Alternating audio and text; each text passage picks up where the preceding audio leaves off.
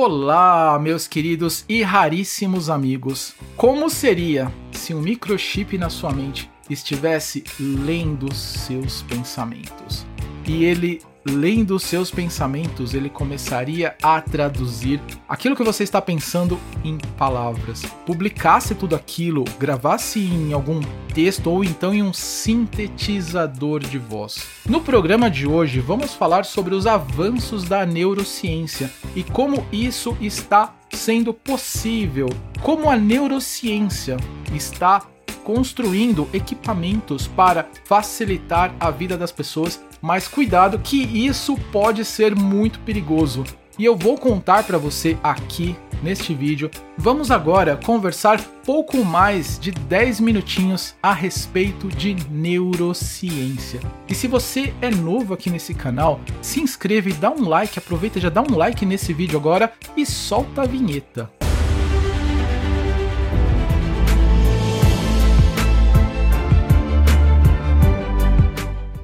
Quero compartilhar com você um pouco mais sobre neurociência. Vamos falar um pouco sobre a mente. Vamos falar um pouco como os cientistas estão utilizando através da tecnologia para mapear a mente, como a mente funciona. Sabe aquelas ideias de colocar circuitos, colocar microchips na nossa mente? Exatamente o que está acontecendo aqui. Os cientistas, eles, através de escaneamento de imagens mentais, eles descobrem quais são as áreas da nossa mente que são responsáveis por cada atividade que a gente faz. E através destas descobertas, eles começam a utilizar. É como se fosse uma engenharia reversa. Na verdade, não é como se fosse. É uma engenharia reversa. Entendendo o funcionamento da mente, entendendo as, o mapeamento das áreas do cérebro, eles podem provocar determinadas sensações ou então entender o que está acontecendo aqui. Eu quero compartilhar com você dois fatos interessantes.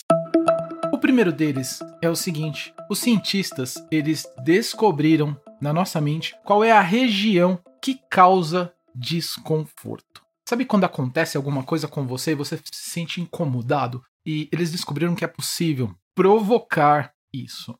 Mas por que, que eles provocariam estes desconfortos? Os cientistas eles descobriram um circuito cerebral no núcleo subtalâmico que causa desconforto quando ativado, lançando uma luz sobre as raízes neurais da aversão. Olha que coisa interessante isso. Quando a gente fica incomodado com alguma coisa, quando as pessoas fazem algo que nos incomodam, essa área do cérebro ela é ativada. E quando isso acontece, os cientistas eles sabem o que está acontecendo lá e também eles podem entender, não só simplesmente para saber, nossa, que legal, eu sei, mas não, isso pode ser um indício de que existe algum tratamento para casos graves de pessoas. Sabe aquelas pessoas que não gostam, não querem e não, não podem ser contrariadas? Talvez você já conheceu na sua vida alguma pessoa assim. Ela já fica irritada, ela já se descontrola. Pode ser que não seja simplesmente um mimimi,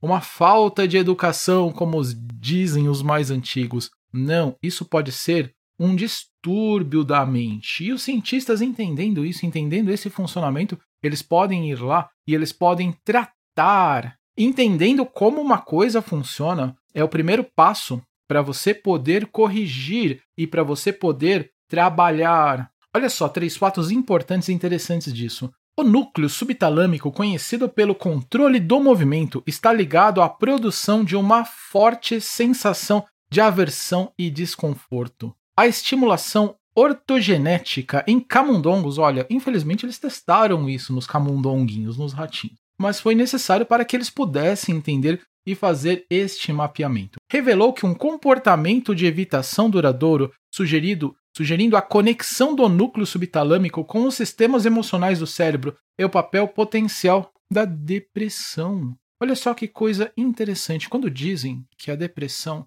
ela fica mais abatida, ela fica mais quieta. E quando você começa a entender esses pontos, você começa a fazer relações. Eles estão bastante longe de chegar ao que é a depressão e como que ela, em algumas partes eles já entendem, os cientistas já entendem como que ela afeta a nossa mente, mas eles não sabem ainda como fazer para, através de induções cerebrais ou mentais, controlar e tratar à depressão, mas eles começam a entender onde cada coisa está relacionada na nossa mente. E a descoberta pode explicar por que alguns pacientes de Parkinson, submetidos à ter terapia DBS, experimentam depressões, abrindo caminho para tratamentos com menos efeitos colaterais. Olha que interessante. Isso aqui, esse artigo é bastante interessante, eu vou deixar o link aqui para você. Estudos com os camundongos se comportam quando um núcleo subtalâmico é ativado usando estimulação ortogenética. Aqui está todos os detalhes. Olha só como que pode ser bastante importante. E falando neste assunto, como que as pessoas, através de estudos de mapeamento cerebral, elas podem tirar muitas vantagens disso. E a neurociência ela avança bastante nesse sentido. E um segundo ponto que eu quero falar aqui para você hoje, também um exercício, também um estudo de mapeamento mental através de microchips. Esse estudo ele foi bastante importante e bastante relevante, publicado recentemente na revista Nature Medicine, descrevendo um tipo de implante neural que permite às pessoas com paralisia cerebral, olha que coisa interessante, se comunicarem com palavras usando apenas a mente. Pensa as pessoas que não podem falar porque elas têm paralisia em alguns sistemas, seja cordas vocais, seja o nosso hardware, mas a mente, o software, está funcionando perfeitamente. Então, através de um implante mental, Imagine como isso funciona. Um implante mental pode fazer com que as pessoas, um microchip, ele está lá trabalhando, ele está lá lendo os pensamentos. Eu acho que a palavra é bem essa mesmo. Ele está lá lendo os pensamentos, decifrando tudo através de um computador. E depois de decifrar o que está acontecendo, ele é capaz de transmitir essa mensagem. Seja uma mensagem por um Bluetooth, alguma coisa assim ele pode transmitir essa mensagem para um sintetizador de voz. E esse sintetizador, ou seja lá, não só um sintetizador, a pessoa pode escrever um livro nesse sistema. Eu lembro muito do físico Stephen Hawking. Eu não sei se você já assistiu aquele filme que foi bem interessante, foi bem legal, chamado A Teoria de Tudo, onde mostra como que o Stephen Hawking ele produziu alguns livros e livros bastante importantes e relevantes para a ciência moderna. Stephen Hawking ele fez o seguinte: ele estava com paralisia nas mãos. Ele não, simplesmente não conseguia segurar mais um lápis. E sem conseguir segurar um lápis, o que, que ele fez? Ele escreveu alguns livros assim, usando um sistema onde, através de uma plaquinha, uma plaquinha transparente, onde tinha lá as letras.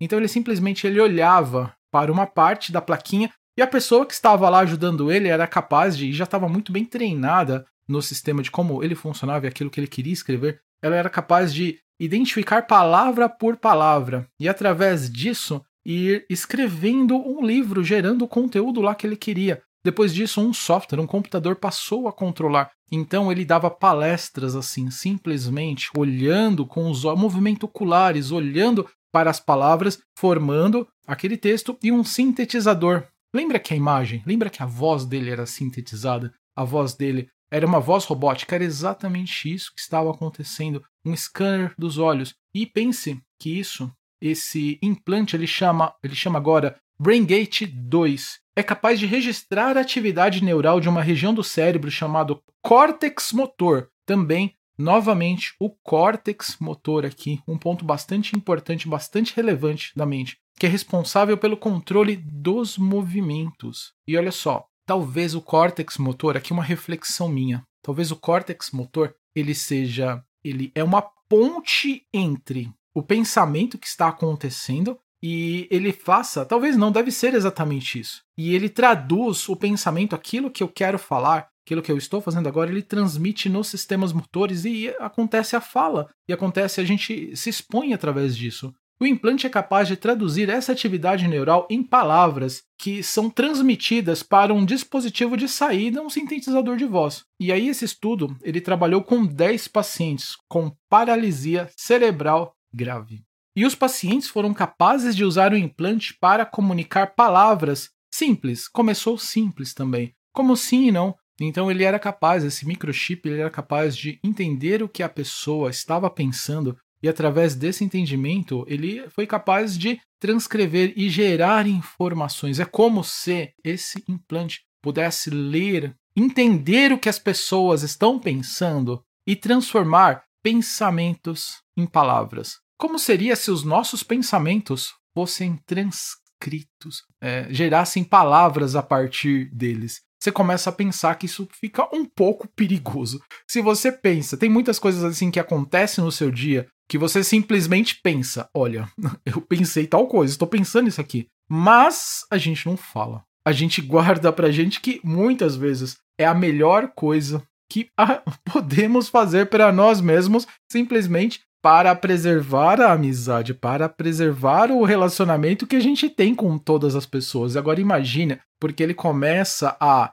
fazer com que os pensamentos saiam como se eles tomassem forma, como se eles pertencessem agora a este mundo e as pessoas elas pudessem ter acesso a tudo que a gente está pensando. Então vai existir ainda, claro que a ciência ela está pesquisando, ela está entendendo como tudo funciona, é, criando cenários. Isso aconteceu na informática. A informática ela criou cenários para que as coisas fossem possíveis. E a partir do momento que as coisas se tornam possíveis, a gente começa a organizar para que não exista nenhum caso onde você vai infringir os direitos à privacidade das pessoas. A própria política de LGPD ela foi isso. Primeiro a gente começou a capturar informações, depois foi necessário controlar essa informação para que a gente tivesse a nossa privacidade garantida perante tudo isso que está acontecendo.